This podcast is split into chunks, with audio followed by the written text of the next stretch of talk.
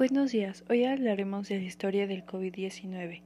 Los integrantes de nuestro equipo son Angélica Ríos, Sebastián Montaño, Yasmín Vergara y su servidora Paulina Chichitz. El COVID-19 es una enfermedad descubierta en diciembre del año pasado en China, derivada del virus SARS-CoV-2. A medio año de su descubrimiento ya ha tenido impacto en todo el mundo los médicos y científicos especialistas continúan investigando el modo de actuar del virus y una posible vacuna a corto plazo. El doctor Malaquías López Cervantes, académico de la Facultad de Medicina del UNAM, abordó lo más importante respecto a tratamientos, síntomas y pruebas en su conferencia La historia natural del COVID-19 y la atención primaria, transmitida a través de Facebook Live de la facultad como parte del Seminario Permanente de Salud Pública.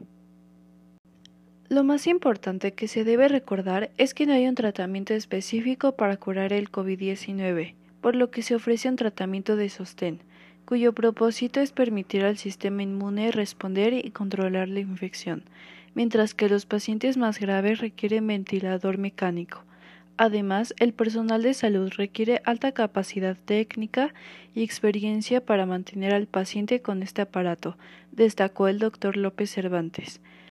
Asimismo, se sabe que no todas las personas infectadas desarrollan la enfermedad y son conocidos como asintomáticos. Este grupo cobra relevancia pues puede contagiar la enfermedad sin saber siquiera que la tiene. De hecho, los científicos no han podido establecer un lapso de contagio.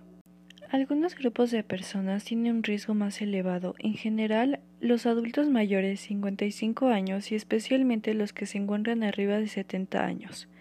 También los individuos que tienen DT2, HTA, ERC, cáncer, inmunodeficiencia no controlada o EPOC. Dr. Malaquias López Cervantes. El especialista señaló que en el caso de los asintomáticos, el periodo de infectividad inicia dos días antes de que aparecen los signos y síntomas y se termina hasta que hayan transcurrido al menos 10 días del inicio de la enfermedad, cuando se presente una mejoría clínica y la ausencia de fiebre durante tres días mínimo.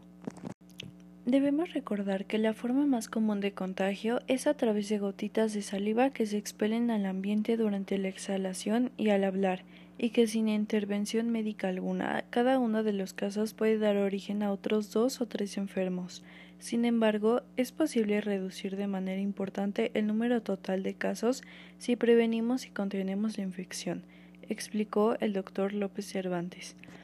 Entre las pruebas más eficaces se encuentran la prueba de reacción de encadena de la polimerasa o prueba molecular, que demuestra que el virus está presente en el organismo y se está reproduciendo en sus células, así como las pruebas de identificación de anticuerpos que usualmente identifican AC circulantes en el torrente sanguíneo, como pueden ser IgM e IgG, pero podrían enfocarse a otros fluidos como la saliva para buscar IgA y nos indican que esa persona ya tuvo la infección, pero no sirven como diagnóstico ni base para el tratamiento, con excepción de los que donan plasma, concluyo.